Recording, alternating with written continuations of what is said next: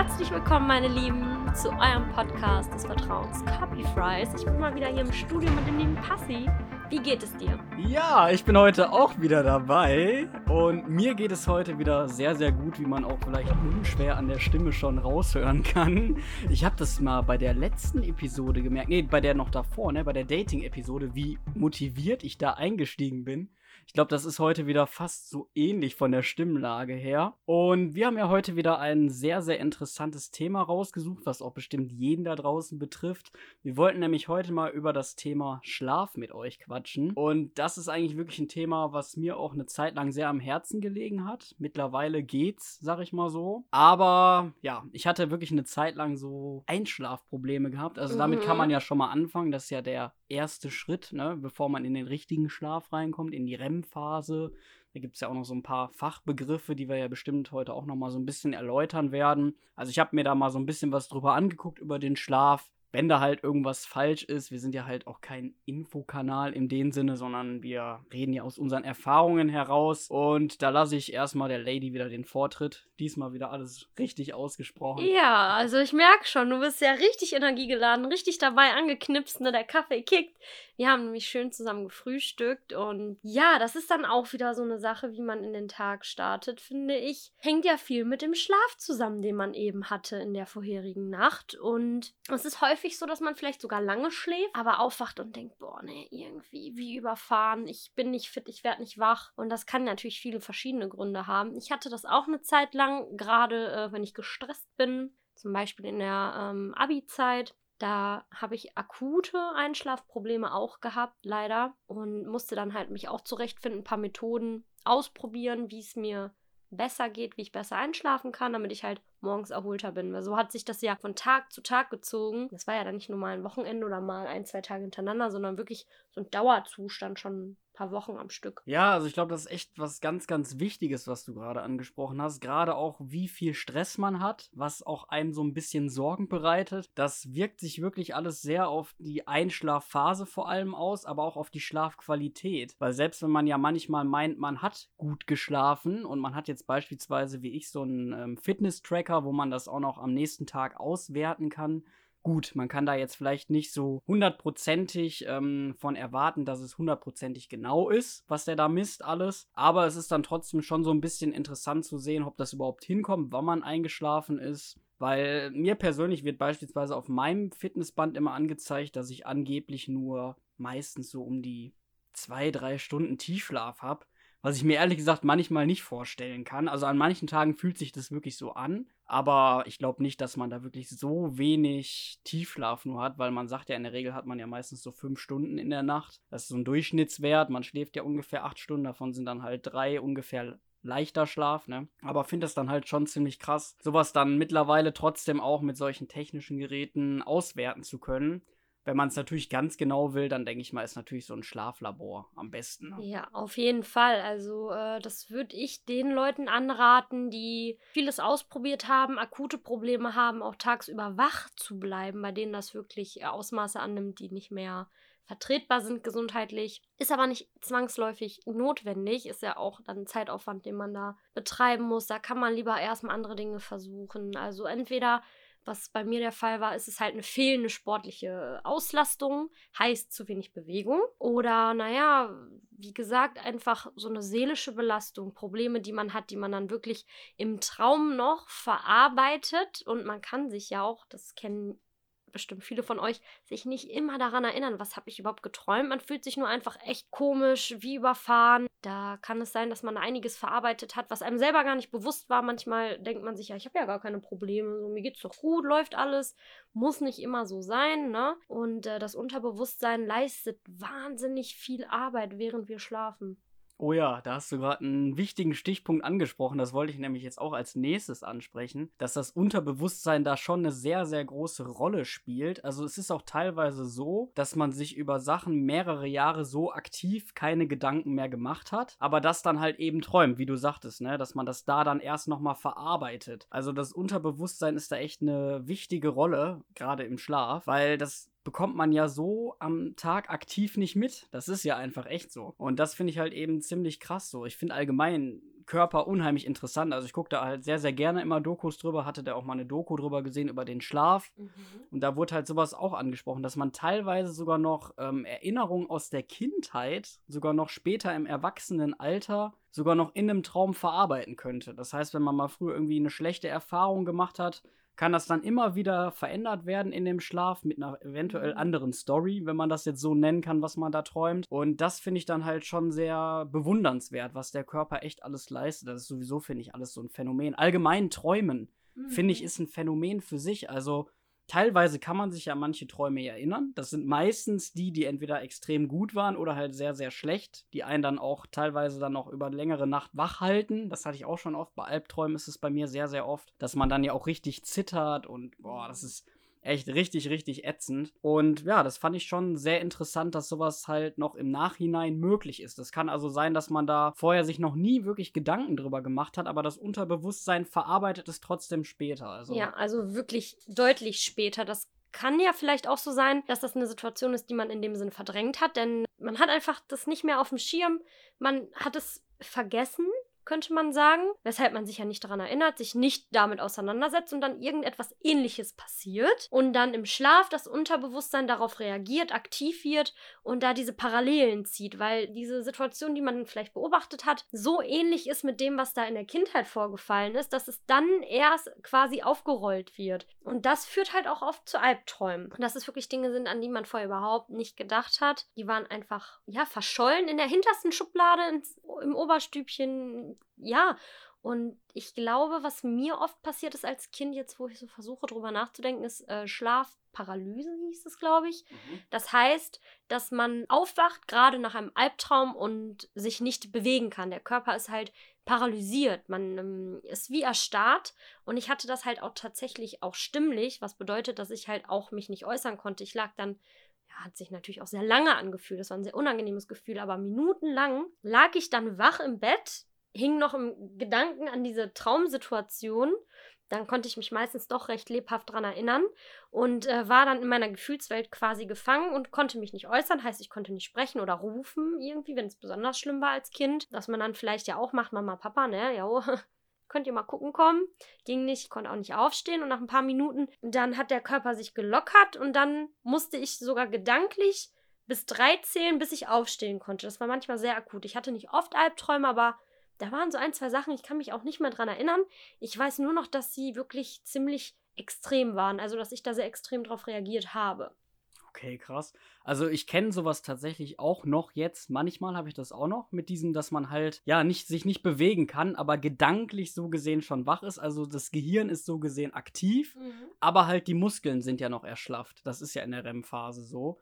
Und ja, das kann halt mal vorkommen, ne? wenn halt der Kopf irgendwie schon wach wird. Das sind ja auch manchmal Signale vom Körper an sich, dass man dann irgendwie zur Toilette muss. Mhm. Oder ich hatte auch mal eine, eine ganz krasse Situation, da musste ich mich halt übergeben. Und ich bin aber trotzdem wach geworden. Also das heißt, viele ne, übergeben sich ja auch im Bett, um das jetzt nett auszudrücken. Ich denke mal, der ein oder andere weiß ja jetzt schon, was gemeint ist. Das fand ich dann auch schon ziemlich krass, dass der Körper dann signalisiert hat, so ist gerade eine Gefahr. Ne? Und trotz, dass ich halt in dem Moment in der Tiefschlafphase war, konnte ich mich dann aber direkt aktiv aktiv so gesehen zur Toilette bewegen und ja, dann ne, war halt Gott sei Dank alles gut. Aber das hatte ich auch tatsächlich schon sehr oft. Das habe ich sogar jetzt noch häufig. Das ist echt so ein unangenehmes Gefühl. Mhm. Also jetzt nicht mit dem Sprechen, das war mir jetzt gerade neu, das habe ich auch so bisher noch nicht gehört, ist aber auf jeden Fall auch ziemlich krass, dass sowas auch möglich ist. Aber das halt mit diesen starren Liegen, das ist echt richtig unangenehm. Also man versucht irgendwie gedanklich so seine Hand zu bewegen oder so, aber es geht einfach nicht. Du liegst da wirklich wie so ein Stein, könnte man ja, fast sagen. Ja, man fühlt sich wirklich gelähmt und, und machtlos. Es ist äh, so eine Art Kontrollverlust auf jeden Fall, weil wie du es schon richtig sagtest, man möchte sich bewegen, man denkt aktiv darüber nach, den Arm zu heben, aufzustehen, auf Toilette zu gehen, was auch immer zu tun und es will einfach nicht klappen. Man muss da wirklich, ja, diese Situation aussitzen oder liegen in dem Sinne, darauf warten, dass äh, der Körper einfach wieder funktionsfähig wird. Ja, aber was ich auch nochmal so zum Thema allgemein Träume nochmal auffassen wollte, ist, dass man ja manchmal schon sehr verrückte Träume hat.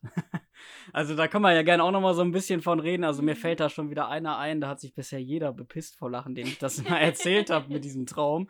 Aber da kommen wir gleich nochmal drauf zu sprechen, weil mittlerweile gibt es sogar eine Technologie, weil ich habe mich ja sowieso schon immer mal gefragt, ob man solche Träume, das wäre schon ziemlich nice, aufzeichnen könnte. Mhm. das, was man so gesehen in den Traum sieht, auch aufzeichnen kann. Also visualisieren kann. Meinst du, Genau. dass man wirklich, dass ich mir ansehen könnte, bildlich, was du geträumt hast? Ja, und jetzt kommt das Krasse, das ist mittlerweile rein technisch sogar schon möglich, dass sie anhand von irgendwelchen bestimmten Ausschlagungen daraus visuelle Sachen machen können, also visuelle Ansichten machen können aus diesen Ausschlägen, was du träumst. Wow.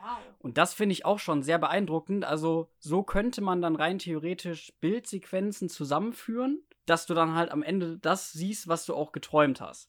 Und das, wo ich diese Reportage gesehen habe, das war auch von einem YouTuber, kann ich gerne unten auch mal wieder verlinken unter dem Podcast. Das war wirklich sehr interessant. Der macht allgemein sehr interessante Experimente, meiner Meinung nach. Und da hatte ich das zum ersten Mal gesehen, weil für mich war das auch immer bisher unmöglich. Ich habe immer gedacht, so es ist bestimmt cool, wenn man das echt mal könnte.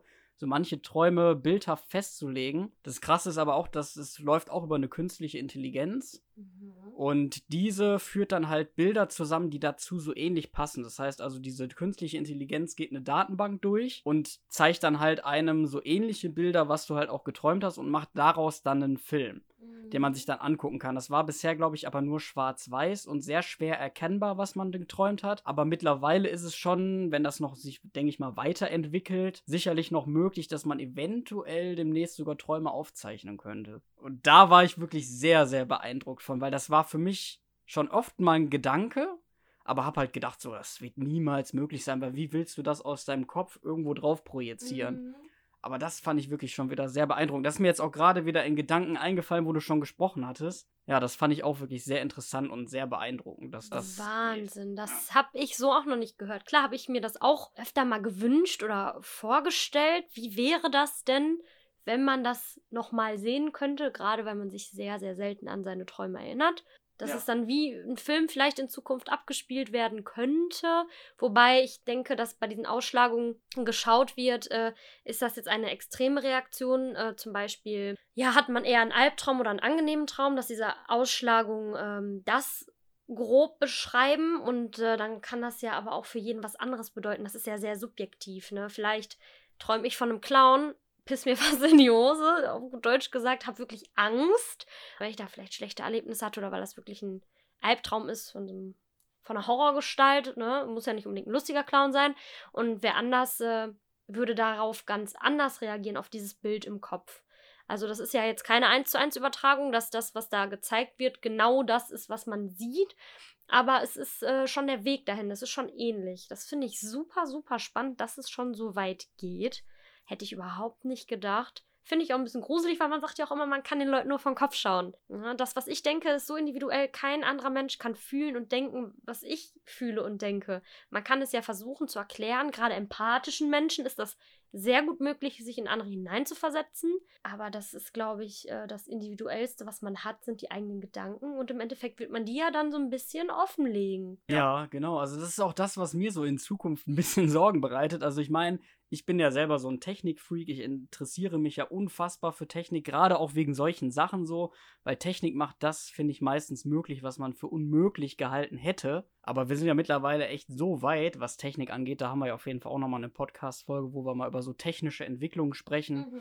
Da könnt ihr ja dann auch gerne schon mal irgendwelche Sachen uns gerne zuschicken, ob es jetzt per copyfries.gmail.com ist, ne, wo wir immer noch nichts drüber erhalten haben. Über die Ja, Leute, was denn da los? Wir würden uns wirklich, wirklich wahnsinnig darüber freuen, wenn da ein, zwei Mails reinflattern und äh, wir einfach mal ein Feedback erhalten. Vielleicht auch nicht unbedingt nur aus dem Freundeskreis. Wir haben ja auch einige Zuhörer dazu gewonnen. Da können wir vielleicht am Ende nochmal drauf zurückkommen, damit Ja. wir jetzt echt bei dem Thema Schlaf und Träumen äh, und Traum bleiben. Aber wäre schon ziemlich cool, jetzt um nochmal auf den Thema diese Schlafanalyse, ähm, wenn man da dann so fast schon so einen eigenen Blockbuster, sag ich mal, so kinoreif entwickelt. Wahnsinn. Was ich dann aber auch noch sehr interessant fand bei den Testpersonen, damit man sich halt wirklich sicher sein konnte, dass das, was diese künstliche Intelligenz da aufzeichnet oder auch analysiert, stimmt, dass dann meistens die Testperson, die- wo das halt, sag ich mal, entnommen wurde, die Analyse, dass die sich das dann halt auch nochmal angucken konnten selber und halt auch noch ähm, sich da vielleicht noch dran erinnern konnten. Also es waren dann auch meistens Testpersonen, die sich noch hundertprozentig sicher sahen, was da auch vorgefallen ist in dem Traum und konnten dann auch wirklich einige Sachen, was diese künstliche Intelligenz da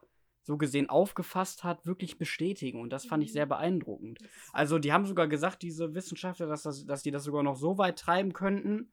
Man hat ja auch manchmal Dialoge im Traum, mhm. dass man diese sogar auch noch mit aufzeichnen könnte. Und da denke ich mir mittlerweile so, ey, das ist doch schon, also es ist ja wirklich schon Endlevel, könnte man sagen. Das sprengt auf jeden Fall zumindest meine Vorstellungskraft. Denn es ist eine Sache, diese Bilder des, des Geschehens zu übertragen damit andere sich das halt anschauen können. Aber richtige Dialoge, also gesprochene Gedanken, ich weiß nicht, was ich sagen soll. Also das wäre sehr krass. Wüsste ich noch nicht, ob ich es gut oder schlecht finden soll.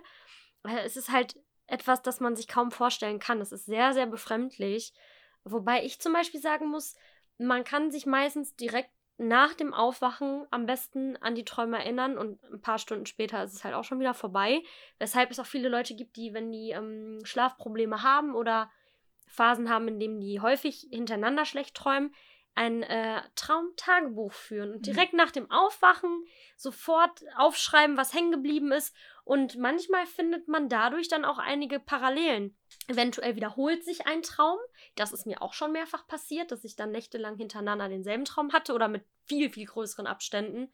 Also es gibt einen Traum, den habe ich bestimmt als Kind geträumt und ein Jahr später, ein halbes Jahr später genau denselben Traum gehabt, Déjà-vu-mäßig. Und das ist dann ein paar Mal hintereinander so passiert, mit diesem großen Abstand von einem Jahr. Das äh, war schon ein bisschen erschreckend, aber naja, nur das Gedächtnis, wie wir schon gesagt haben, ist so eine Sache für sich.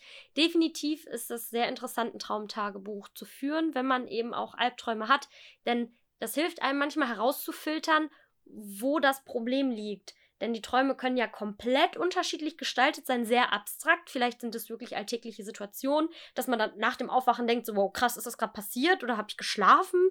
Ich weiß es nicht. Man kann es gar nicht auseinanderhalten, weil es sich so echt angefühlt hat. Und so kann man vielleicht mal schauen, wo der Kern des Ganzen liegt. Dass man vielleicht eine Grundangst hat, die sich dann irgendwie in anderen Bildern zeigt in den Träumen wie beispielsweise Angst vor einer Prüfung, mhm. Angst vor, ich weiß es nicht, den Partner zu verlieren, keine Ahnung, weil man da irgendwie ein schlechtes Bauchgefühl hat oder es ist etwas vorgefallen und der Traum ist ganz, ganz anders. Man würde vielleicht gar nicht darauf kommen, dass das der Kern des Ganzen ist, weil der Traum vielleicht ganz abstrakt ist. Vielleicht träumt man auch nur in Farbe, ohne richtige Figuren, Dialoge und ja, das ist, ich weiß nicht, wie träumst du denn so? Ja, das wäre jetzt auch gerade meine nächste Frage gewesen. Deswegen war das ja so ein bisschen Gedankenübertragen. Deswegen musste ich mir gerade schon wieder innerlich so ein bisschen lachen, weil ich wollte das wirklich mit diesem Tagebuch ansprechen, ob ah. du da ah. schon mal so ein Tagebuch selber gemacht hast. Also ich persönlich muss sagen, ich hatte früher mal so ein Tagebuch. Wow. Weil manche Träume wollte ich mir doch noch ein bisschen festlegen, also beziehungsweise festhalten und habe mir das dann auch wirklich meistens sogar sehr, sehr genau aufgeschrieben. Ich wüsste jetzt aber auch ehrlich gesagt nicht mehr, wo ich dieses Tagebuch hätte, weil es echt schon wieder Jahre her, wo ich das gemacht habe. Oh, aber wie du auch richtig sagtest, so ich habe das auch teilweise deswegen gemacht, um das so ein bisschen in Erinnerung zu behalten, um halt zu gucken, so träumt man das vielleicht nochmal, weil manche Träume, die kamen bei mir auch schon sehr, sehr häufig vor. Und manchmal hilft es ja auch einen, gerade wenn man irgendwie einen Albtraum hatte, das mache ich zum Beispiel auch bis heute sogar noch sehr, sehr gerne, dass ich das dann halt irgendjemandem erzähle. So, gerade entweder meiner Mutter oder meinem Vater, gut, den interessiert das jetzt nicht so sehr. Der ist da jetzt vielleicht, der, der sagt auch selber, er träumt nicht mehr, was ich nicht glauben kann, aber gut. Das sieht ja jeder Mensch anders, vielleicht kann er sich da einfach nur nicht mehr dran erinnern, aber meine Mutter ist da meistens schon sehr interessiert. Sie selber hat mir auch meistens schon sehr oft Träume erzählt. Auch, ähm, sie hatte, glaube ich, auch mal einmal einen Albtraum gehabt, den fand ich auch richtig komisch. Da hat sie irgendwie erzählt, sie hat ja geträumt, dass irgendwie so ein Flugzeug geflogen ist und das dann auf einmal auf den Kopf ging und das abgestürzt ist. So richtig ziemlich random so im Prinzip, könnte man mhm. schon sagen. Aber das fand ich dann halt auch wieder sehr interessant, weil da wäre ich jetzt auch gerade direkt schon zum nächsten Thema gleich übergeschnitten, denn es gibt ja auch bestimmte Bedeutungen von Träumen. Mhm. Also es gerade bei Albträumen gibt es wirklich im Internet so, ein, so eine Internetseite, ich weiß jetzt gerade nicht mehr, wie die heißt, weil ich hatte auch mal nachgelesen. Beispielsweise, man träumt ja auch häufig, dass man irgendwie verfolgt wird oder sowas. Mhm. Und das hat dann natürlich einerseits mit der Angst zu tun vor irgendetwas, aber da gibt es halt mehrere Arten von Träumen und da kann man dann auch wirklich die Bedeutung mal nachlesen, falls man selber, das ist ja häufig so, dass man nicht sagen kann, warum man das jetzt gerade geträumt hat, mhm.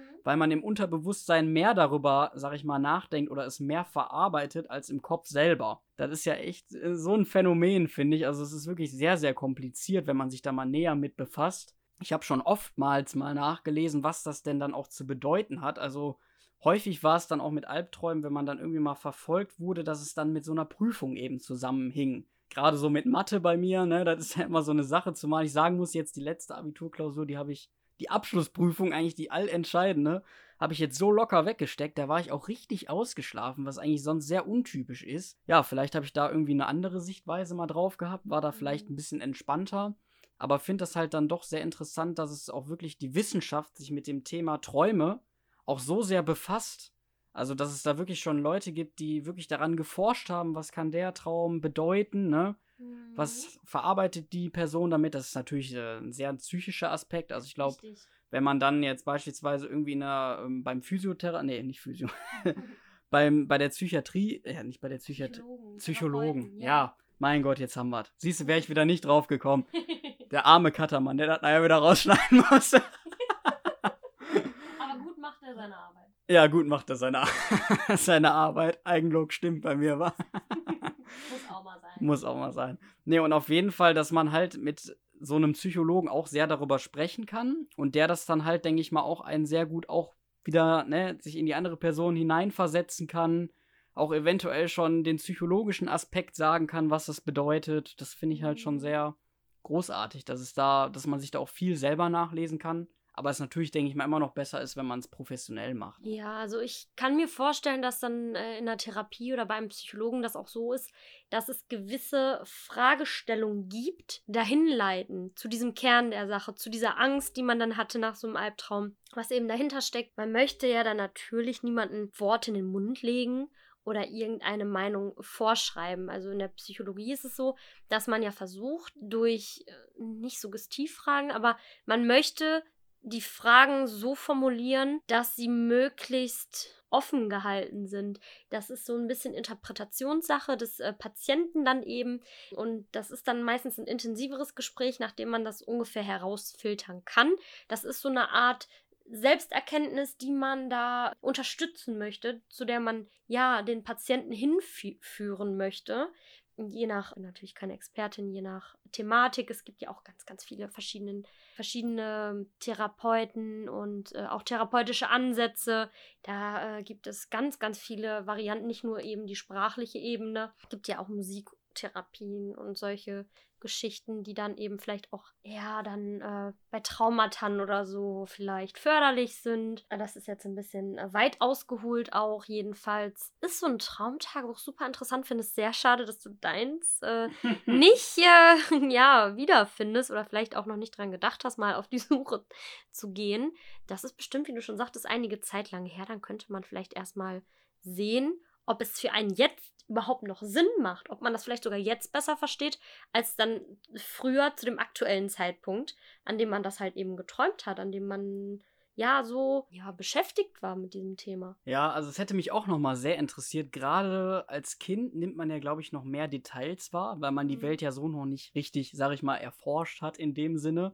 Also ich glaube, man empfindet als Kind viel mehr jetzt als mittlerweile schon, kann man ja sagen, Erwachsener, weil für viele Erwachsene sind ja viele Sachen schon selbstverständlich und mhm. Kinder hinterfragen ja vieles. Ja. So, und das, denke ich mal, wirkt sich dann auch auf die Träume aus. Also es könnte sogar sein, dass ein Kindertraum vielleicht detailgetreuer ist als ein erwachsener Traum. Mhm. Einfach weil Kinder, ja, vieles noch gerne erforschen wollen, ne?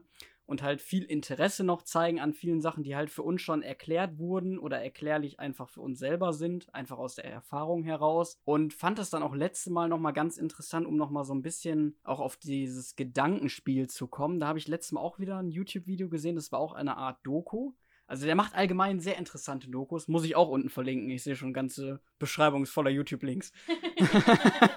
nee, aber der arbeitet auch für Funk. Das ist ja halt eben für unsere allgemein hier für Rundfunk. Ne? Mhm. So, man merkt ja mittlerweile im Fernsehen stirbt das ja so ein bisschen aus. Deswegen glaube ich, gehen sie jetzt ein bisschen auf YouTube rüber. Aber ich finde halt, die liefern da wirklich sehr interessante Dokus.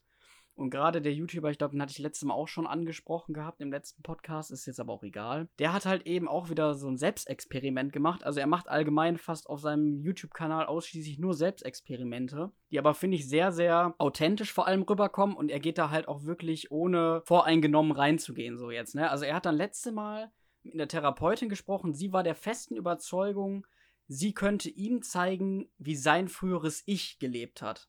Man sagt ja, es gebe angeblich in der Vergangenheit schon mal sich selber. Und das fand ich wirklich mega interessant, weil mhm. er war wirklich einer, der hat gesagt, so, ich glaube das nicht, ne? Also wie das halt jeder denkt. Und sie ist dann wirklich mit ihm so im Ablauf durchgegangen. Ich glaube, er musste sich da auch eine halbe Stunde vorher schon so ein bisschen drauf vorbereiten. Er sollte zur Ruhe kommen, runterkommen selber. Und dann hat sie halt eben angefangen, mit ihm zu reden. Und er hatte halt aber dabei die ganze Zeit in dem Sinne geduselt, also so leicht geschlafen.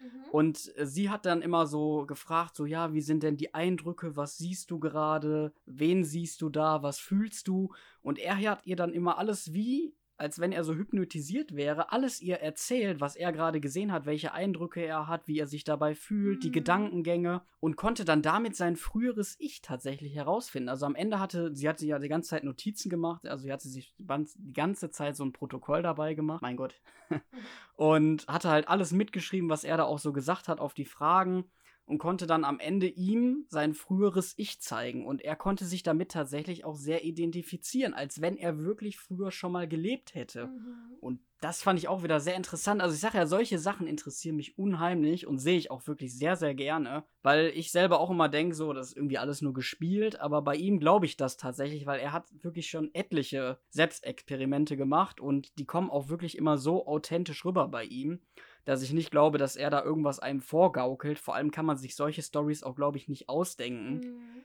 Weil in dem Moment bist du ja wirklich so konzentriert darauf, was du halt fühlst, was du denkst, was du siehst. Und das fand ich wirklich schon sehr beeindruckend. Aber ich glaube, du willst dazu auch noch was sagen. Ja. ja. Also ich würde sagen, in solchen Momenten ist man ganz bei sich. Das ist tatsächlich eine Art Hypnose, in der man sich dann befindet um eben äh, diese Reise in seine Vergangenheit nicht, sondern in sein vorheriges Leben äh, zu machen. Und da finde ich es halt eben spannend, wie du sagtest, dass er da sehr kritisch war und auch sehr sicher und überzeugt davon, dass es überhaupt gar nicht möglich ist, dass äh, so ein Skeptiker quasi danach, nach, nach diesem Erlebnis gedacht hat, ja, mein Gott, das, das kann stimmen, ich, ich fühle das gerade, ich kann mich damit identifizieren, dieses Déjà-vu, Déjà-vu, ich weiß tatsächlich nicht, wie es richtig ausgesprochen wird, Déjà-vu. Ja. Ähm, hat, am Start, ja. ja. ich hatte nur ein Jahr lang Französisch, ist auch lange her. Entschuldigung. Ja.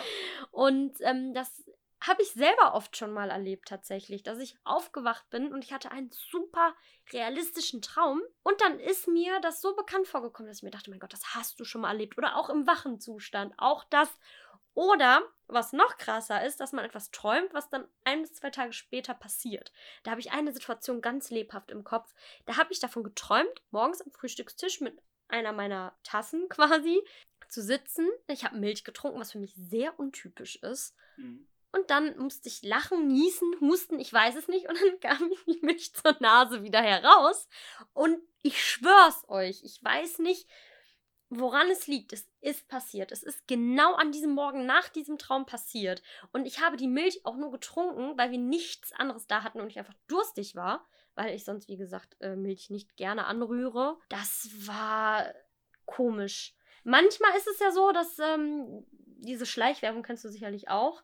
Diese kleinen Licht- und Bildimpulse, die da mhm. gezeigt werden, da kannst du bestimmt später nochmal ganz kurz was zu sagen. Dieses dieser Reiz geweckt wird, diese Lust, dieses, äh, das ist halt dadurch, dass, dass du es geträumt hast und es so realistisch war, du das unterbewusst nachstellst. Das ja. habe ich schon oft gehört, dass, äh, dass dann, dass man da so hingeleitet wird, wie bei diesen Mentalisten. Weißt du, was ein Mentalist ist? Das finde ich auch so interessant. Das gehört auch noch so ein bisschen zu dieser Thematik dazu, die äh, einem, einen Fragen stellen und dann Sachen herauskitzeln aus einem oder wissen, weil sie das ja als, als Fakt aussprechen, wo du denkst, woher weiß er das? Dieser Mensch kennt mich nicht. Das ist ein völlig Fremder, der da irgendwie Sachen deutet, die Mimik so extrem. Das ist Wahnsinn. Ja, also solche Leute machen das ja halt auch meistens sehr professionell und beruflich. Mhm. Die haben dafür ja halt auch eine Ausbildung dementsprechend gemacht und ich glaube auch, dass es bei solchen Leuten schon eine große Rolle spielt, wie man denen gegenüber auftritt, dass sie sich da vielleicht schon manche Merkmale machen können und wissen schon, wie der andere tickt, ohne den halt zu kennen. Mhm. Und halt auch durch solche indirekten Fragen, die sie aus einem rauskitzeln, wo man sich jetzt nicht großartig Gedanken bei macht, schon Informationen entnehmen, die halt entscheidend sind am Ende, wo du dir dann denkst, so, woher weiß er das? Richtig. Obwohl du das, denke ich mal, bestimmt dann gesagt hast. Also das ist wirklich sehr, sehr beeindruckend. Da wollte ich halt gerade auch nochmal drauf eingehen, weil mhm. die beiden waren sich ja im Prinzip auch fremd, was ich gerade erzählt habe. Und dass sie dann halt schon so vieles offenbaren konnte mhm. über den Menschen. Allgemein finde ich das auch Leute, die andere Leute hypnotisieren, so, die vergessen dann ihre Namen. Mhm. Das geht. Und ich denke mir so, ich möchte das echt gerne mal machen. Also, wenn es da draußen jemanden gibt, der das kann, professionell macht, meldet ich, ich würde sagen, meldet euch. Ich will, ich will das echt ausprobieren, weil ich bin, trotz dass ich jetzt auch diesen einen YouTuber, der so authentisch rüberkommt, das auch ausgetestet hat und bei ihm dasselbe war, bin ich da irgendwie immer noch nicht so hundertprozentig von überzeugt und bin trotzdem noch so ein bisschen skeptisch, weil es ist ja einfach so. Der Mensch ist ja meistens so, wenn er es nicht selber ausprobiert hat oder mitgelebt hat, dann glaubt man das nicht immer sofort einem, es sei denn, es ist jetzt wirklich schon eine sehr enge Person von einem, mhm. wo man mhm. sagen würde, die Person, die sagt eigentlich immer die Wahrheit und würde sich jetzt auch sowas nicht unbedingt ausdenken. Mhm. Aber ich finde es halt trotzdem interessant, sowas auch mal selber mitzumachen. Und da wollte ich gleich auch noch mal auf ein Thema noch mal zu sprechen kommen, aber ich glaube, du wolltest noch irgendwas hinzufügen, ne? Ja, also zu dem Thema, damit wir jetzt nicht wieder zu sehr abweichen erstmal. Das möchte ich auf jeden Fall in meinem Leben auch einmal ausprobieren, diese ähm, Reise ins frühere Leben. Bin da auch skeptisch, ja, aber relativ offen. Denn es gibt ja auch viele Weltreligionen, in denen äh, Reinkarnation äh, ja Thema ist, was jetzt unbedingt äh, im christlichen Glauben äh, nicht unbedingt ein Thema ist, eigentlich gar nicht. Tatsächlich, das ist dann im Buddhismus oder Hinduismus der Fall. Ich, Im Hinduismus, Hinduismus da bin ich mir genau. Das ist auch wieder diese Frage, gibt es eine Seele? Und äh, das ist dann etwas, ich glaube, da muss man nicht unbedingt offen für sein. Da muss man nicht unbedingt philosophisch angehaucht sein, dass so etwas funktioniert. Wie du schon sagtest, war er wirklich sehr überzeugt, ein sehr, ähm, ja, wissensorientierter Mensch, beziehungsweise auf die Wissenschaft bezogen.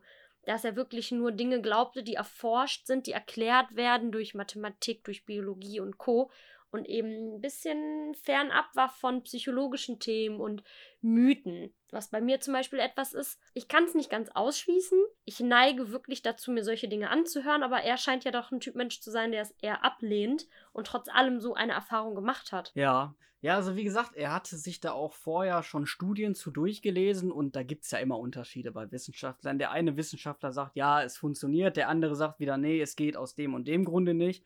Und ich glaube, so Psychologie und Wissenschaft, ich glaube, die werden nie gute Freunde werden, weil viele Sachen kann man einfach, auch jetzt sowas, was gedanklich ist oder auch seelisch, könnte man ja schon fast sagen, ist, kann man einfach in der Wissenschaft nicht nachweisen. Wie, wie willst du das handfest machen? Weil jeder ist gedanklich anders, seelisch anders orientiert und dementsprechend wird es, glaube ich, niemals funktionieren. Man kann es dann halt entweder glauben, was man da jetzt gerade gesehen hat, wie jetzt zum Beispiel in diesem YouTube-Video, oder aber man macht für sich selber die eigene Erfahrung, was ich halt immer noch ein bisschen bevorzuge, weil ich dann halt wirklich sicher sein kann, dass ich es halt wirklich mitgemacht habe und wirklich dann auch mhm. überzeugend sagen kann, ja, das stimmt. Ob dann mir das eine andere Person glaubt, ist ja dann, sag ich mal, der Person selbst überlassen. Ne? Entweder glaubt man mhm. demjenigen oder man glaubt es nicht. Sollte ich sowas irgendwann mal machen oder so, kann man dann natürlich auch gerne hier in dem Podcast nochmal drauf zurückgreifen.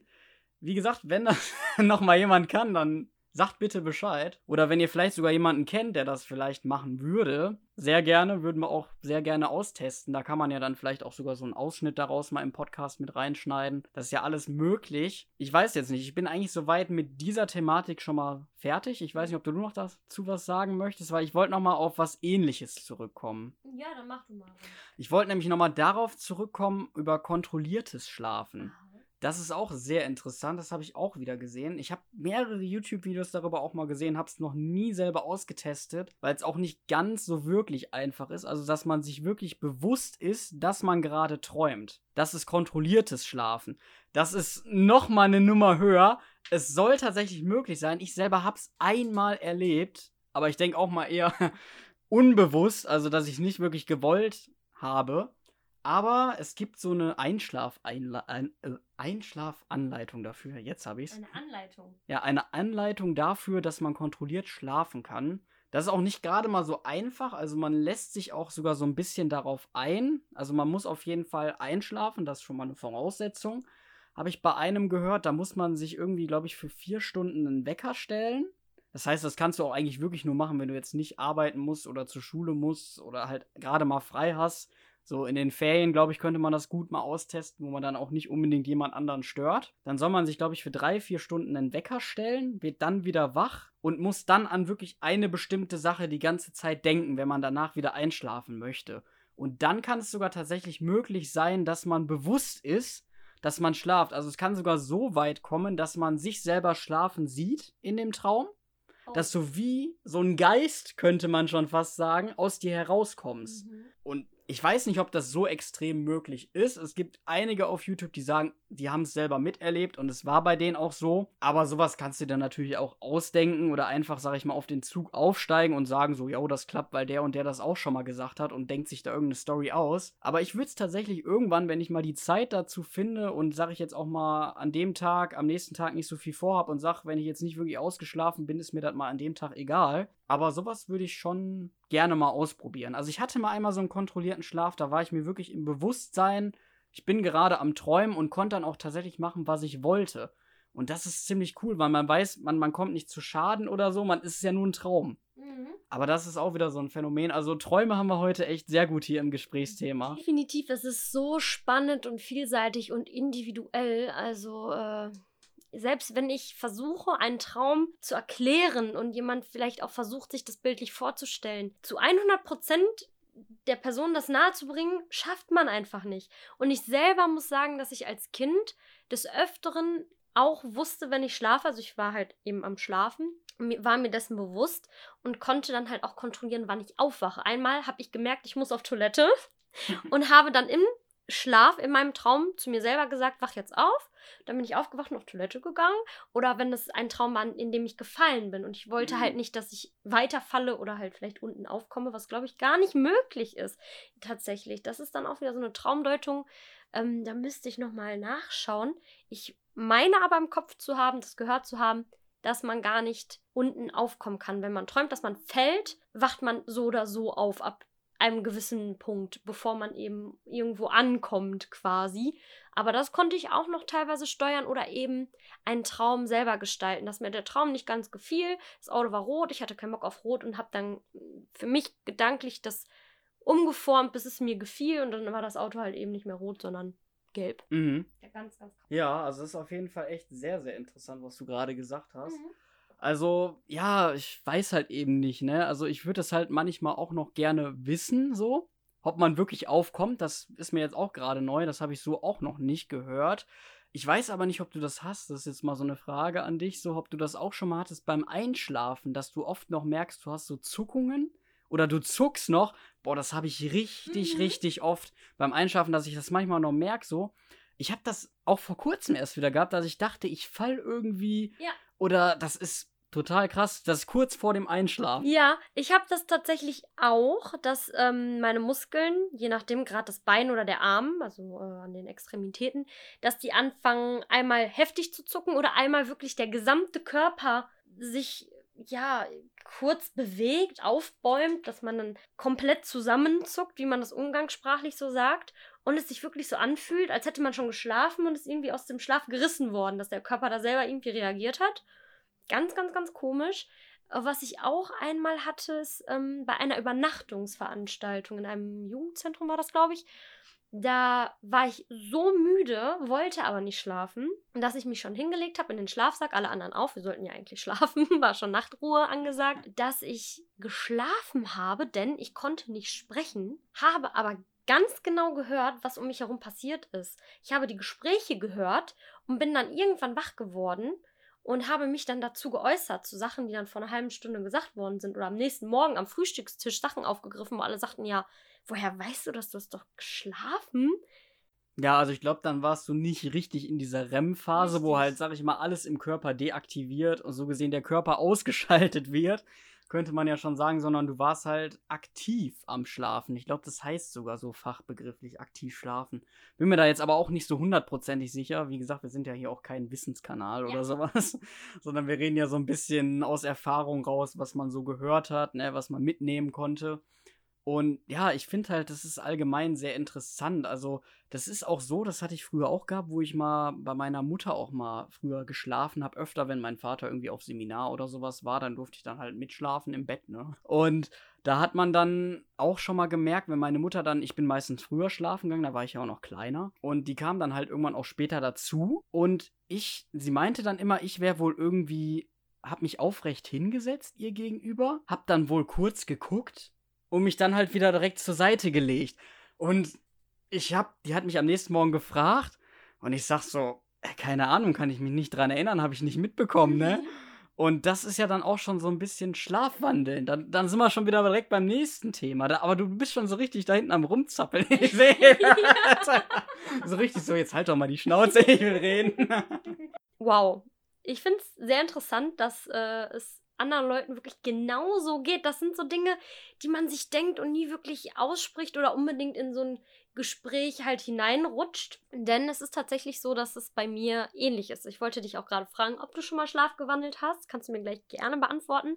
Mhm. Das ist eine Form des Schlafwandelns, denke ich mal.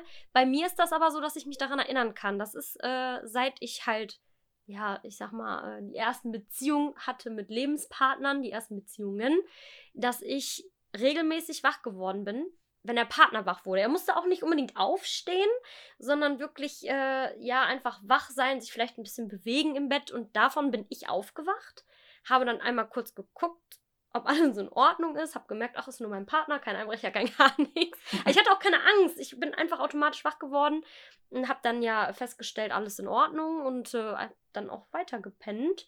Kann mich auch fast immer dann daran erinnern aber habe auch schon mal im Schlaf gesprochen.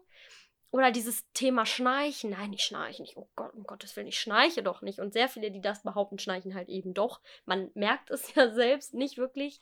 Aber Schlafwandeln habe ich als Kind auch gemacht. Da bin ich regelmäßig ins Bett zu meinen Eltern irgendwie gekrochen Ganz komisch. Also ich kenne das, also bei mir ist es halt Schlafwandeln an sich nicht. Mhm. Also ich weiß auch nicht, ob es heute immer noch so ist. Also ich kann halt nur davon reden, so ich bin auch mal früher schlafen gegangen, wo ich noch mit meiner Ex zusammen war. Und da hatte ich sie das halt auch mal gefragt, ob sie da irgendwas festgestellt hat. Und sie meinte so, nö, du hast da tief und fest weitergeschlafen so. Also weiß ich nicht, ob es heute jetzt immer noch so ist wie früher, wo ich, sag ich mal, noch ein Kind war. Auch wenn ich gerade erst 19 bin und sich manche denken, so was redet der da. ist ja noch gar nicht so lange her. Aber ja, ich fand es dann auch trotzdem sehr beeindruckend, dass man sich an solche Sachen aktiv nicht erinnern kann, aber man trotzdem in dem Moment aktiv war. Also meine Schwester zum Beispiel, die hat das auch. Das war oftmals abends so, dass ich mit meinen Eltern unten noch so ein bisschen im Wohnzimmer gequatscht habe und meine Schwester halt schon vor einer Stunde oder sogar schon zwei eigentlich schlafen, sich schlafen gelegt hatte und dann halt später nochmal rauskam und sogar auch aktiv mit uns gesprochen hat und sogar auf die Sachen auch eingehen konnte, die man gesagt hat, aber am nächsten Morgen sagte so, weiß ich nicht mehr. Also kann ich mich nicht daran erinnern, dass ich gestern irgendwie noch aufgestanden bin. Die hat das auch teilweise oft gemacht, weil sie rennt sehr, sehr viel zur Toilette. Und ähm, sie hat dann, ist dann teilweise auch manchmal schon mal auf Toilette gegangen und wusste das am nächsten Tag gar nicht mehr. Also Im das sind Schlaf quasi. Ja. Vielleicht. Ja, aber ich meine, das ist ja auch so eine Sache bei mir. Ich wohne ja oben am Dachboden und hatte mich halt schon immer mal gefragt, ob man das wirklich auch im, wenn man jetzt schlafwandeln würde, wirklich auch, sag ich mal, orientieren könnte, dass man jetzt nicht diese Klappe runterfällt. Also ich glaube schon, dass das Gehirn irgendwo aktiv arbeitet, aber halt das nicht bewusst wahrnimmt, ne? Also ich glaube, man sagt ja auch, ähm, man kann als erwachsener Mensch, als Kind irgendwie schon noch, weil da irgendwas im Gehirn noch nicht ganz fertig ist, man kann zum Beispiel niemals aus dem Bett rausfallen. Das soll als Erwachsener angeblich nicht möglich sein. Habe ich mich auch nie daran erinnern können, dass ich irgendwie, als Kind bin ich schon mal früh aus dem Bett rausgefallen, das weiß ich im Urlaub, da habe ich weiter geschlafen. Haben mir meine Eltern irgendwann auch mal erzählt, die Story. Ist mhm. auch ziemlich lustig gewesen. Aber dass man so als Erwachsener nicht aus dem Bett fallen kann. Also selbst egal wie klein das Bett ist, das ist irgendwie mit dem Gehirn, mit irgendwelchen Synapsen bestimmt, schätze ich mal, mhm. nicht möglich. Also es scheint unmöglich zu sein. Das habe ich noch nie gehört. Das ist spannend. Da würde ich auch nachher definitiv mal nachschauen, mich schlau machen, gucken, was es dazu so gibt, denn das ist mir komplett neu. Wobei zu der einen Sache fällt mir ein, dass man, sofern ich mich jetzt nicht vertue, sich auch wirklich nicht unbedingt stoßen kann, wenn man schlafwandelt und das in der vertrauten Umgebung, also im eigenen Schlafzimmer oder im Haus passiert, man ja wirklich die Räumlichkeiten kennt, das alles eingeprägt ist, weshalb man dann auch weiß, wie man laufen muss, wenn nicht unbedingt gerade was umgestellt worden ist, frisch. Oder vielleicht dann ein Kissen aus dem Bett gefallen ist, worüber man stolpern könnte oder darauf ausrutschen könnte, dass man sich dann wirklich sehr, sehr gut zurechtfindet. Und ich muss sagen, ich habe erst gestern Abend mit meiner Familie und meinem Partner äh, auch über solche Geschichten gesprochen, über das Schlafwandeln, denn ein Onkel von mir hat das ganz akut als Kind noch viel schlimmer gehabt, mhm. dass er dann irgendwann, als die Haustür nicht abgeschlossen war, sogar bis auf die Straße ra äh, rausgelaufen ist, die komplette Straße entlang, mitten auf der Straße auch gelaufen ist im Schlaf.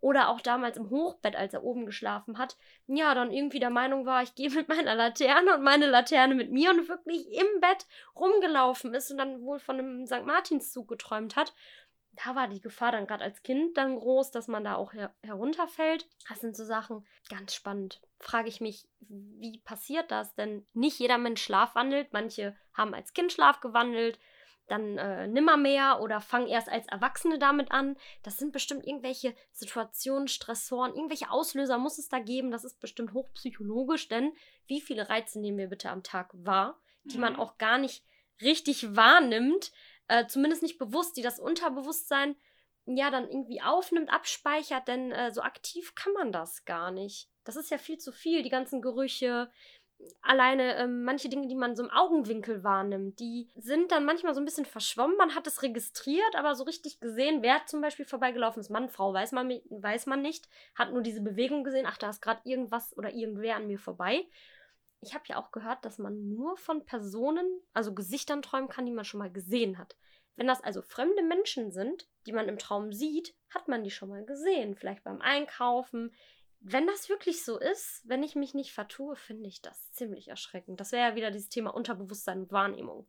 Ja, deswegen, ich sage ja, der Körper leistet eigentlich echt großartige Arbeit, was man so manchmal vielleicht aktiv gar nicht wahrnimmt. Aber es ist wirklich schon sehr, sehr krass, was körperlich alles so möglich ist. Ne? Also ich glaube, das hat kein anderes Lebewesen so auf dieser Welt, ich glaube, so intensiv wie beim Menschen. Mhm. Also ich mhm. weiß jetzt nicht, wie da so die Situation bei Tieren aussieht. Also ich weiß, Tiere können auch träumen.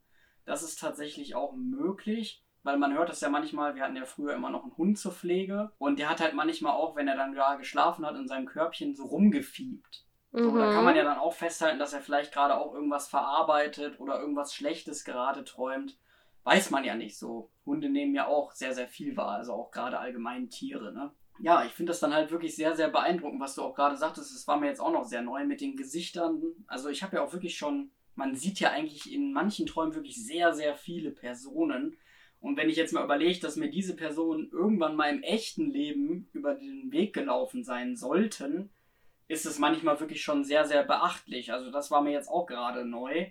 Aber halte ich ehrlich gesagt auch für möglich, weil man merkt ja dann doch, wie viel das Unterbewusstsein leistet. Also ich weiß das jetzt auch noch zum Beispiel, ich träume auch sehr, sehr häufig, obwohl ja meine Oma mittlerweile schon seit fünf Jahren verstorben ist, immer noch von meiner Oma, die dann halt in dem Traum noch lebt, ne, so gesehen. Mm. Also das ist dann halt wirklich auch sehr, sehr krass. Das ist aber, glaube ich, bei Leuten, die einem sehr am Herzen gelegen haben oder immer noch liegen. Und dass man das dann trotzdem immer noch so verarbeitet, ist zwar auf der einen Seite immer ziemlich cool, so diese Begegnung nochmal im Traum zu haben, aber dann wacht man meistens auf und weiß so, ah, schade, war nur ein Traum, ne? Mhm. Und da habe ich mhm. jetzt auch nochmal eine Frage, nochmal zum Thema dann Aufwachen. Das ist ja häufig so, dass du manche Träume hast, die so richtig spannend sind. Und dann wachst du auf und denkst dir so, ja, jetzt wäre genau das Spannendste passiert. Und der Traum endet da aber irgendwie abrupt, warum auch immer. Ich hatte aber auch zum Beispiel das Phänomen schon mal gehabt, dass ich nachts dann wach wurde und dann sogar teilweise das Glück hatte, das ist natürlich sehr, sehr schön, wenn man dann einen schönen Traum hatte, dass der dann weiterläuft. Also so eine Art Fortsetzung. Das war dann auch immer ganz, ganz cool, fand ich, und ist auch sehr, sehr beeindruckend. Meistens ist es dann bei Albträumen manchmal leider auch so, dass dieser Traum dann noch weiterläuft. Das ja. ist natürlich nicht so toll. Weil das ist auch meistens dann immer der Grund, warum ich nach dem Albtraum nicht nochmal einschlafen möchte, weil ich halt irgendwo diese Angst habe, dass man das noch weiter träumt. Ne? Mhm. Bei so mhm. schönen Sachen ist es natürlich schön, wenn man es weiter träumen kann. Aber bei so Albträumen möchte man es eigentlich am liebsten vermeiden. Ja, klar. Das hatte ich ja auch schon häufiger, dass man dann mitten im Traum aufgewacht ist, auch nachts und eben nicht morgens nach einer gewissen Stundenanzahl des Schlafes und dann halt auch eben äh, wieder in den Albtraum zurückgeglitten ist. Das ist super, super unangenehm. Da fällt mir direkt ein, als äh, wir jetzt nochmal über die Gesichter gesprochen haben, dass ein krasser Albtraum von mir ist, der in der Traumdeutung auch sehr breit gefächert und thematisiert ist. Das Träumen von einer gesichtlosen Person oder sich selbst im Spiegel zu sehen ohne Gesicht. Das ist etwas, was ich extremst beängstigend finde. Also wollte ich auch gleich nochmal auf den lieben Clown zurückkommen, auf dieses Thema. Denn das ist ja auch so eine Sache. Ein Clown soll ja lustig sein. Mhm. Aber wer kennt ihn nicht? Den lieben Pennywise aus Stephen Kings S. Die Neuverfilmung, der zweite Teil ist ja, glaube ich, auch schon durch, soweit ich weiß. Kann so, man ja leider nicht im Kino sehen. Als der erste, ich gehört. Ja, ich bin eigentlich echt hyped gewesen. Also ich habe mich darauf gefreut, wollte ins Kino gehen, was wie gesagt halt eben nicht möglich ist. Vielleicht aber auch wieder, da die Museen und Theater dürfen wieder, ja. Auch wieder dürfen. Kino, ähm, glaube ich, erst Ende des Monats, also so ab dem 30. Mai, habe ich gehört, mhm. Anfang Juni. Aber der Film kam doch eigentlich weit vor. Corona ich weiß es, ich aus, weiß oder? es gar nicht so genau. Tatsächlich war ich dann sehr beschäftigt in meinem Leben und habe das nicht mitverfolgt. Genau wie das ist, wenn man im Kino sitzt und die ganzen Trailer kommen, bevor der Film beginnt und man sich denkt, boah, der ist geil, den Film will ich gucken und irgendwie kommt man nie wieder darauf, was das für einer war und schaut ihn sich halt nie an. Naja, gut, Oder aber. Man träumt vielleicht davon. Ja. Manchmal, bei, bei manchen Filmen denke ich mir auch, also, das kann sich doch kein Mensch ausgedacht haben. Das muss er doch geträumt haben oder wirklich vorher ja, gewisse Substanzen konsumiert haben, um auf diese komischen Ideen zu kommen. Aber Thema Clown kann echt gruselig sein. Auch ein normaler Clown, der eben lustig sein soll. Was hältst du denn davon? Denn ich finde Horror und Schlaf, gerade mit Albträumen, das hängt ja schon eng zusammen. Ja, und da sind wir auch wieder sehr bei dem psychischen Aspekt. Mhm. Also ich glaube, das haben wir auch letztes Mal drüber gesprochen, weil, wo wir ja schon so ein bisschen darüber telefoniert haben. Also wir tauschen uns ja schon vor dem Podcast so ein bisschen darüber aus. Einfach um auch zu gucken, so springt der andere darauf an, auf das Thema, ne? kann man darüber wirklich so aktiv eine Stunde reden. Aber da waren wir uns ja beide ziemlich schnell einig, dass es beim Thema Schlaf ja natürlich auch jeden da draußen betrifft. Bestimmt sich viele Leute jetzt schon identifizieren konnten mit manchen Sachen und ich das Thema allgemein auch sehr interessant fand und du ja auch. Und da haben wir uns ja auch zum Beispiel darüber unterhalten, worüber ich auch noch nie so wirklich nachgedacht habe, aber im Nachhinein mir dachte so, da hast du schon irgendwie recht mit, dass äh, Leute, die sehr empathisch sind, also sehr Mitempfinden haben, glaube ich, nochmal eine Nummer schlimmer ist, diese ganzen Horrorgeschichten. Also bei mir ist es ja auch so, ich bin ja auch ein Mensch, der wirklich sehr empathisch ist. Hast du ja gesagt, bist du auch. Mhm. Und ich glaube, deswegen haben wir beide auch bei solchen Horrorgeschichten so ein bisschen das Problem, dass wir uns zu sehr vielleicht da reinhängen in dem Horrorfilm und im Nachhinein noch zu viel darüber nachdenken. Es gibt ja andere Leute, die gucken den, die sind so richtige Horrorfreaks und danach können die direkt schlafen. Also ich bin so ein Mensch, ich kann eigentlich danach recht schlecht schlafen weil ich halt mir immer auch so denke, so, wie wärst du denn in der Situation, wenn da jetzt irgendwie so ein Mörder oder sowas wäre in deinem Haus, und dann kann man da wirklich echt sehr, sehr schlecht teilweise einschlafen. Also ich habe halt meistens das Problem. Deswegen vermeide ich auch mittlerweile Horrorfilme. Einfach weil ich ja gemerkt habe, so, das macht auch einen mit, mit einem länger was. Also man kann dann teilweise wirklich über längere Zeit nicht vernünftig einschlafen. Bei mir ist es dann irgendwann sogar mal so weit gekommen, dass ich irgendwas Aktives haben musste, wie zum Beispiel einen Fernseher nebenbei laufen zu haben, wo ich dann einschlafe. Weil wenn diese Stille zu überwiegt, also wenn es halt zu still ist, dass man sich dann irgendwie ein bisschen unwohl fühlt ich weiß nicht, das ist echt ganz, ganz komisch. Ich weiß jetzt auch nicht, ob ich da irgendwie so ein, so ein Psycho gerade in dem Moment bin oder irgendwie paranoid absolut bin. ja, man weiß es nicht. Also, ich selbst muss sagen, dass ich früher nur einschlafen konnte, wenn es wirklich dunkel war im Raum und sehr still. Mhm. Uhrenticken war furchtbar. Aber es ist alles Gewöhnungssache. Denn ähm, auch mit Geräuschen kann ich mittlerweile schlafen oder einem geringen Lichteinfluss, auch sogar eher mit Geräuschen und dann in Dunkelheit als äh, mit einem Licht von, keine Ahnung, einem eingeschalteten Fernseher ohne Ton oder so. Das ist ganz komisch. Ich glaube, das ist einfach, wie gesagt, Gewöhnungssache, je nachdem, wie das Schlafverhalten eben des Partners ist, wenn man dann nicht mehr alleine schläft. Mittlerweile habe ich auch eine Uhr im Zimmer hängen, das ist auch in Ordnung soweit. Wobei es mich manchmal vom Einschlafen hindert, weil ich mich zu sehr darauf konzentriere. Aber so eine Stille kann echt unangenehm sein, denn ich finde, das ist manchmal so, dass man sich tagsüber, wenn man ein Problem hat, sich super gut ablenken kann und sehr fröhlich sogar ist mhm. und dann mhm. abends wirklich sehr, sehr müde ist und schlafen möchte und dann erst so richtig entspannt und zur Ruhe kommt und dann werden die Gedanken laut. Meine Lieben, wer kennt's nicht? Kopfkino, Hirn, Tanz Samba, man weiß es nicht, was dann abgeht, aber man kann nicht einschlafen. Da verfolgen einen Gedanken, die einen um den Schlaf bringen und manchmal halt auch in den Schlaf begleiten durch dann diverse Träume, die man dann hat. Da gibt es sicherlich einige Methoden. Bei dir war es dann eben der Fernseher, der nebenher lief. Manche hören sich vorher vielleicht ein Hörspiel an, trinken noch einen Tee, machen sich so kleine Rituale, um besser in den Schlaf zu finden. Ich selber versuche sehr häufig an schöne Dinge zu denken. Dass ich mir ja, so ein, so ein kleinen. vorstellen. Ja, Hundewetten, wer weiß. Ja, sagen viele. Ich hab mal, nee, das klingt jetzt ziemlich dumm, aber ich habe tatsächlich mal eine Zeit lang Probleme gehabt mit dem Einschlafen. Und dann hat man ja auch natürlich sich äh, so im Internet informiert. Dann gibt es da ja natürlich Einschlafhilfen. Gerade Melatonin ist ein Schlafhormon, was der Körper selber produziert, sobald Dunkelheit eintrifft. Wenn der Körper da aber wiederum nicht zu viel von produziert oder nicht genug, dann kann man dementsprechend auch nicht einschlafen und dann gibt es da auch Tabletten, die da einen zu verleiten. Aber ich sag mal so, ich bin eh kein Tablettenfreund oder Medikamentenfreund und gucke dann mhm. lieber noch, dass ich es irgendwie natürlich hinbekomme. Ja.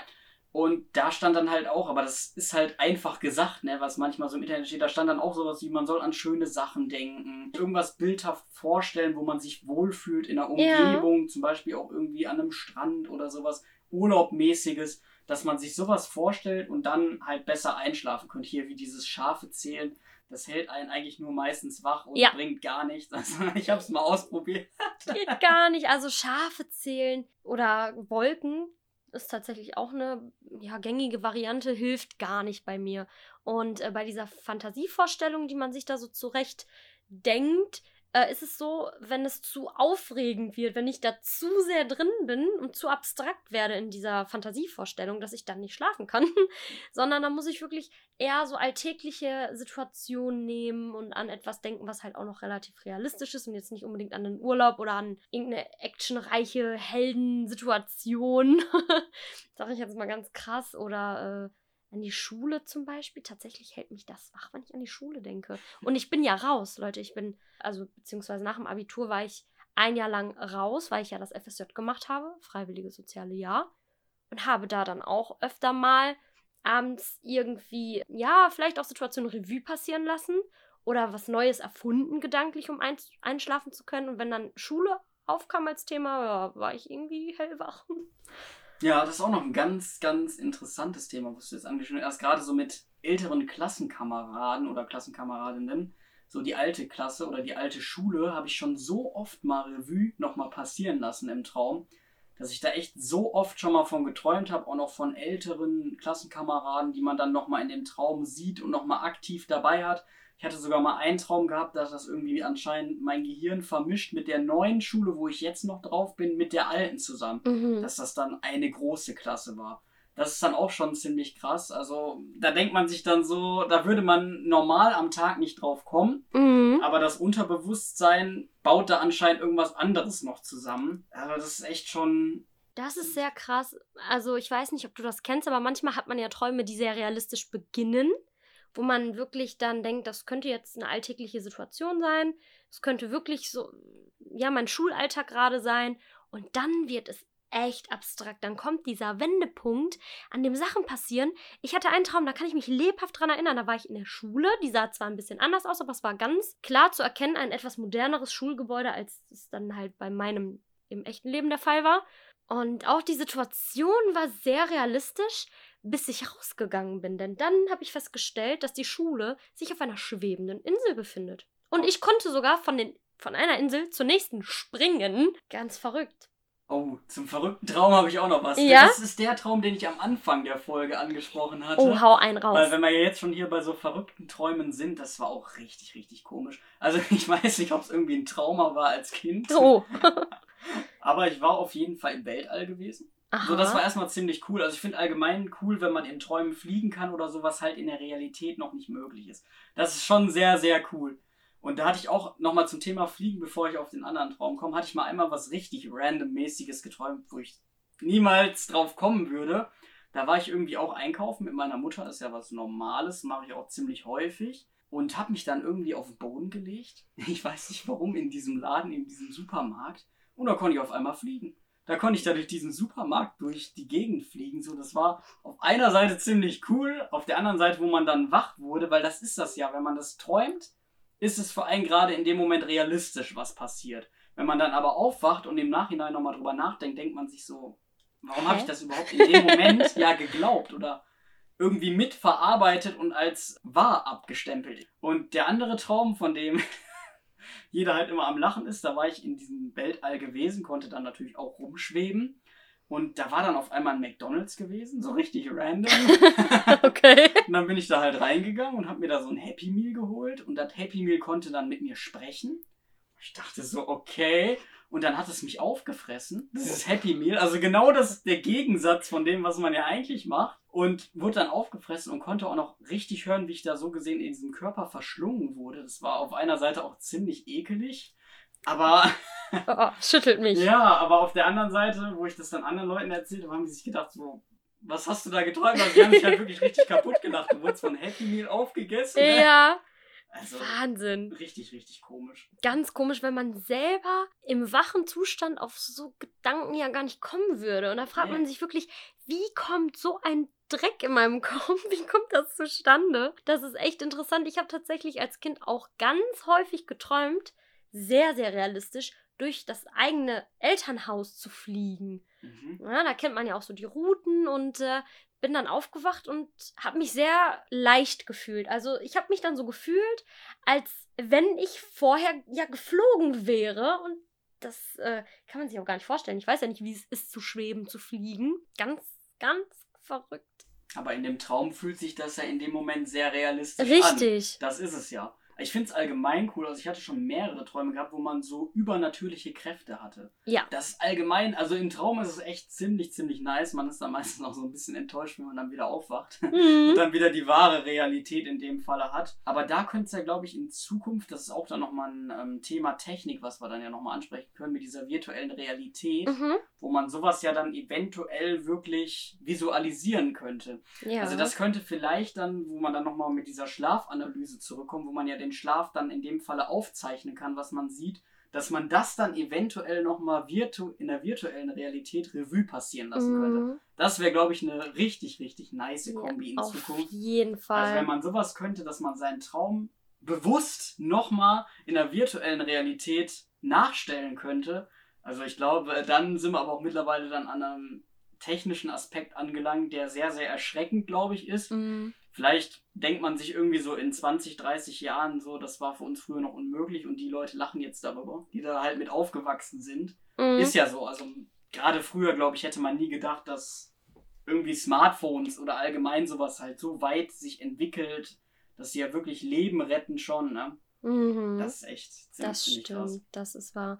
Also dazu kann ich nur kurz sagen, auch wenn das jetzt gerade ein bisschen äh, längentechnisch den Rahmen der Episode sprengt, aber das muss jetzt sein, dass ich äh, vor kurzem in Prag tatsächlich so ein VR-Erlebnis hatte, Mhm. also äh, virtuelle Realität ausprobiert habe, ein Game mit ein paar Freunden beziehungsweise mit den Leuten aus dem Jugendzentrum. Da sind wir ja zusammen auf der Mitarbeiterfreizeit gewesen und waren in einem riesen Spielgeschäft und in der untersten Etage im Kellerraum hatten die dann eben sowas auf die Beine gestellt. Hat auch ein bisschen was gekostet, aber das war es definitiv wert. Das ist, boah, man hat es so gefühlt, die Sinne wurden so ausgetrickst, denn man hat ja wirklich ähm, diese Brille aufgesetzt bekommen und äh, dementsprechend auch was gehört. Man war ja eigentlich in einem leeren Raum.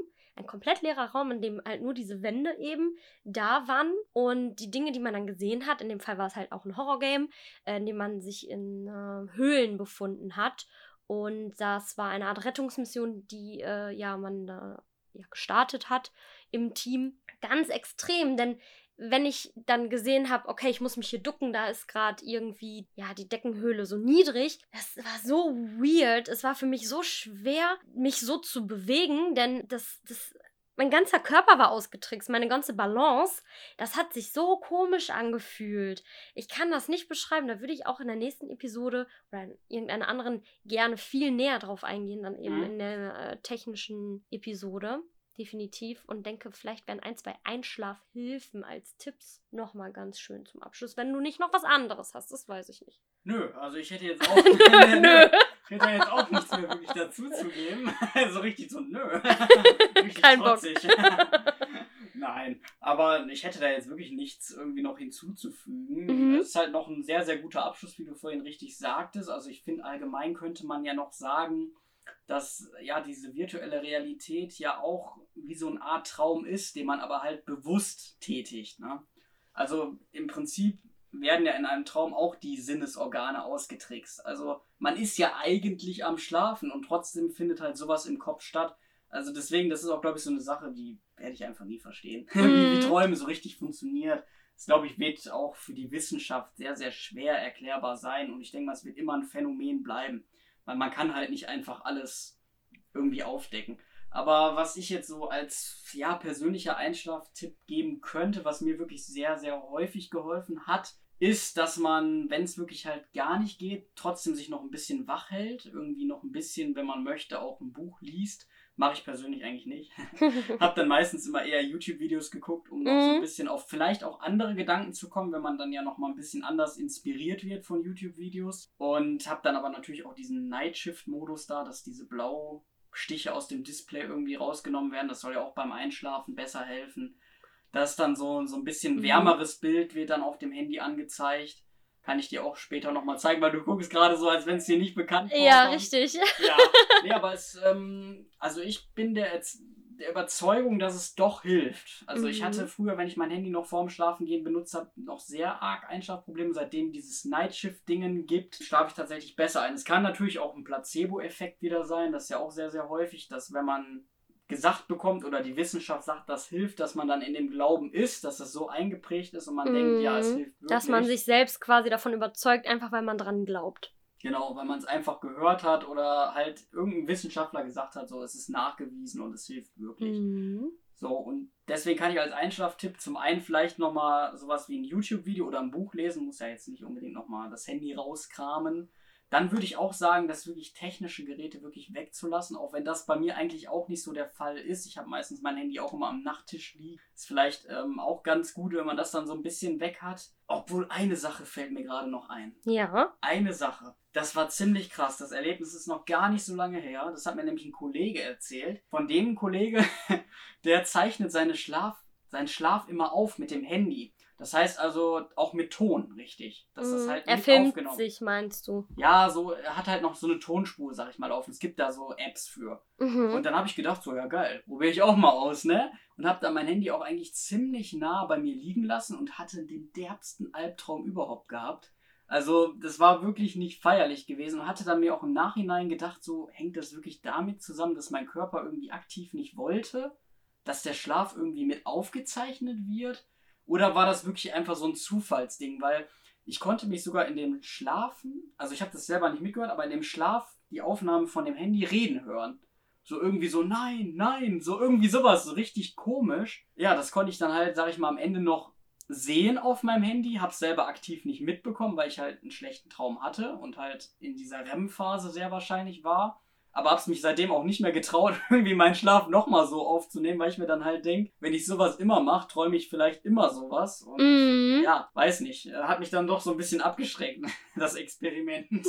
Oje. Ja, das äh, kann tatsächlich sein, dass es damit zusammenhängt, dass äh, du es unterbewusst gar nicht wolltest, dich im Schlaf aufzuzeichnen, weil das etwas ist, man weiß nie, wie man sich im Schlaf verhält. Überhaupt nicht. Das ist eine riesen Unbekannte und alles Unbekannte macht den Menschen seit jeher Angst. Alles Unbekannte, worüber man nichts weiß, ist prinzipiell erstmal eine Gefahr oder zumindest etwas, wovor man sich ängstigt, ähm, wo man auch mit sehr viel Vorsicht an dieses Neue und Unbekannte eben herangeht, äh, herantritt, wenn das jetzt richtig formuliert war. Deswegen kann das schon sein, dass es eine unterbewusste Reaktion von dir war, dieser Albtraum in dem Sinne, dass es darauf bezogen war. Vielleicht natürlich was komplett anderes. Das, äh, ja, kann viele Gründe haben. Also ich selbst muss sagen, kann aktuell sehr, sehr gut schlafen, Gott sei Dank. Ne? Das ist wirklich wichtig. Ja, schaff mir da tatsächlich Abhilfe dann mit diesen Fantasiekonstrukten. Ich bin ja auch so eine kleine Tagträumerin, das mache ich halt wirklich. Ich finde das halt auch gut, so seine Fantasie sich beizubehalten. Ich lese auch manchmal ein Buch, aber das ist wie mit einer Serie, ja, komm, ein Kapitel noch, eine Folge noch, ja, dann ist es schon 8 Uhr morgens, ne? ja, am Wochenende zumindest, in der Woche wäre es vielleicht schlecht, dann erst um 8 Uhr morgens damit fertig zu werden. Ja, kleine Rituale. Leute, kleine Rituale, vielleicht eine Tasse Tee vom Schlafen gehen. Es gibt ja auch eben Nerventees. Bei ja. manchen ist es schwierig. Ich sehe schon bei dir, du, ja, schüttelst weiß, mit dem Kopf. Ich weiß halt nicht so. Also, es ist ja auch wieder so ein Ding, da musst du vielleicht nochmal nachts auf Toilette, weil du halt ja. vorher dieses Getränk mm. getrunken hast.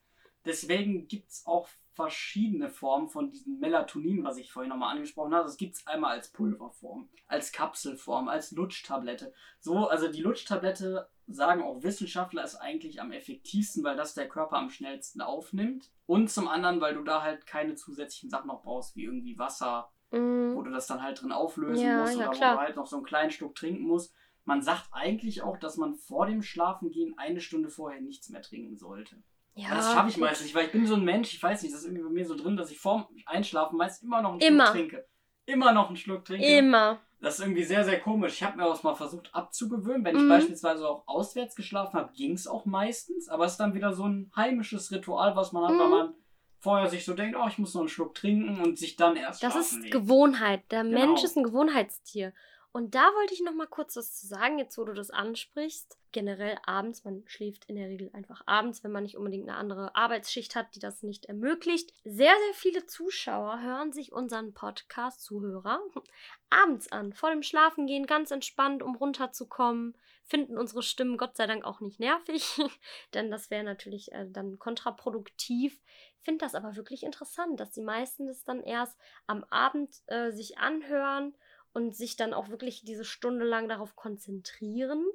Denn ich finde, es kann manchmal sehr anstrengend sein, jemandem zuzuhören, so lange am Stück im Schulunterricht. Das ist ja auch je nach Thema, je nach Lehrkraft auch nicht so einfach. Ähm, wenn ich ganz ehrlich zu mir bin, habe ich da mit gewissen Themen dann Probleme. Wenn es einen nicht interessiert, ist man ja sowieso eher abgeneigt und schaltet vielleicht mal schneller ab oder wenn man gerade einen schlechten Tag hat. Aber fände es auch mal interessant, wie man gut in den Tag starten kann. Das hatten wir eigentlich schon. Leute, Kaffee ist eine schwierige Sache, denn wir haben, wie gesagt, ganz am Anfang des Podcasts davor gemeinsam gefrühstückt und ein bisschen Kaffee getrunken. Festgestellt, dass es uns eigentlich gar nicht wirklich wach macht, sondern eher müde. Oder tatsächlich, bei mir ist es der Fall, es gibt mir nicht diesen Wacheffekt, diesen Kick, sondern es hält mich länger wach, weshalb ich dann ab spätestens 17 Uhr keinen Kaffee mehr trinke. Mhm. Ja, also was ich auch noch mal gerade sagen wollte, dass sich ja viele Zuhörer oder Zuhörerinnen, denen ja halt vor dem Schlafen gehen, ne, sag ich mal, unseren Podcast mal anhören, kann man natürlich auf einer Seite als Kompliment nehmen oder halt eben auch nicht, dass es so langweilig ist, dass man sich denkt so, da kann ich abschalten. Da kann ich abschalten. Da, da höre ich mir dann an, lass das den Rest laufen. Ja. danach kann ich Fünf als, Minuten aktiv zugehört und genau, dann. danach kann ich ihn als angehört abstempeln. Nein, das war jetzt natürlich sehr kritisch. Also ich nehme es eher als Kompliment, dass man wirklich halt abschalten kann, wie du richtig sagtest, dass man auch abends erst irgendwie die Ruhe oder den Kopf dazu findet, dass vielleicht tagsüber einen noch zu viele Sachen selbst beschäftigen und man sich gar nicht darauf richtig einlassen kann. Mhm. Das mit dem Kaffee kann aber auch so ein Faktor sein, mein Gott, wir haben schon eine Stunde 16, Ui. Ähm, dass das ja ein Koffeinüberschuss schon sein könnte. Also mhm. dass der mhm. Körper schon, das sagt man ja auch, man braucht halt einen gewissen Grad an Koffein. Ich glaube, man kann pro Körpergewicht ungefähr 200, nee, nicht 200, kann nicht sein. Da gibt es auf jeden Fall irgendeinen Rechtwert, den man halt sagen kann, so und so viel Koffein kann der Mensch vertragen, weil er so und so viel wiegt an Körpergewicht. Ach so, ja. Ich glaube, ich könnte irgendwie an die 700 Milligramm an Tag vertragen. Das ist jetzt auch nicht gerade wenig, aber ich wiege ja auch etwas mehr. So. Und Fettsack. Fettsack. Nein, natürlich ist es nur ein Scherz. Ein Joke. Oder? Oder vielleicht auch nicht. Und der Zehner, den Zehner gibt es später. Ja. Dafür, dass du es zurückgenommen hast. Ja. Danke. Brötchen sind wieder drin. Brötchen sind wieder drin. nee, dass das dann halt schon so ein Koffeinüberschuss ist und man das im Körper gar nicht mehr so richtig aufnimmt, sondern es halt die Gegenwirkung bewirkt, dass mhm. man halt eher müder davon wird dass man im Prinzip mehr Koffein bräuchte, um diesen Wacheffekt wieder zu haben. Ah. Das ist halt das Phänomen beispielsweise bei Melatonin. Man kann davon angeblich nicht abhängig werden. Das heißt, wenn man einmal Melatonin genommen hat oder über eine längere Zeit, braucht man es nicht aktiv, um sehr gut einschlafen zu können. Bei Koffein ist es wiederum hingegen, um diesen Wacheffekt zu mhm. haben und den regelmäßig einnehmen oder sogar täglich, muss ich den Koffein das Koffeingehalt irgendwann erhöhen, um diesen selben Effekt wie am Anfang zu haben. Ja, gut, das, das, das, das ist das Problem, dass dann halt diese Abhängigkeit. Ja, das ist wahrscheinlich dann auch wieder so eine Gewöhnungssache, genau wie mit Medikamenten, dass äh, wenn man sehr häufig ein Medikament konsumiert, aufgrund einer längeren Schmerzgeschichte, Krankheitsgeschichte, auch mehr braucht, bis es eben wirkt, da der Körper anfängt, sich dran äh, zu gewöhnen. Das scheint mit dem Koffein ja ähnlich zu sein. Also Leute, achtet da vielleicht mal ein bisschen drauf. Ich kenne auch so ein paar Leute, die gönnen sich so ihre zwei, drei Kannen am Tag, ne? Sonst geht erstmal gar nichts.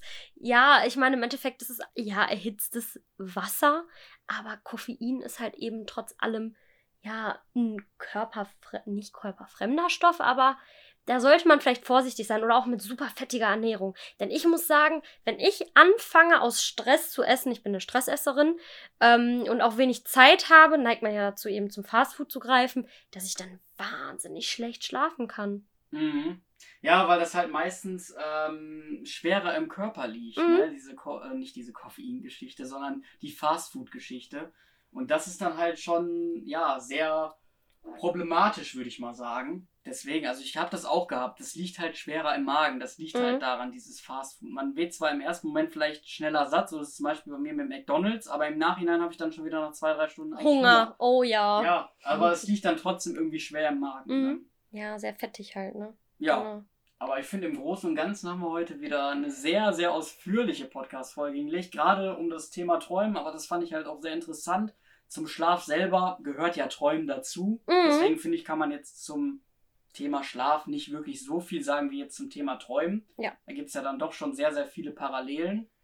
Und ja, würde sagen, hat mir auf jeden Fall heute wieder sehr, sehr viel Spaß gemacht. Ich hoffe natürlich auch den Zuhörern da draußen. Wie gesagt, Feedback ist immer sehr, sehr gerne erwünscht. Wir freuen uns über jedes Feedback. Definitiv. Auch wenn es nur mal irgendwie so, ja, ist gut oder sowas ist, das reicht uns schon. Natürlich ist ausführlicheres Feedback noch ein bisschen aussagekräftiger und man weiß halt eben, worauf man dann noch so ein bisschen eingehen kann auf das Feedback. Und wünschen euch weiterhin viel Gesundheit. Wir sind ja immer noch hier in der Krisenzeit, ne? da kann man das ja immer noch sagen. Wünschen wir aber euch so natürlich auch sonst. Ich würde sagen, sind dann damit raus. Wünschen euch noch eine sehr wahrscheinlich gute Nacht für die meisten Zuhörer, die sich das hier anhören Mhm. und sind damit raus. Ja, tschüss. Tschüss.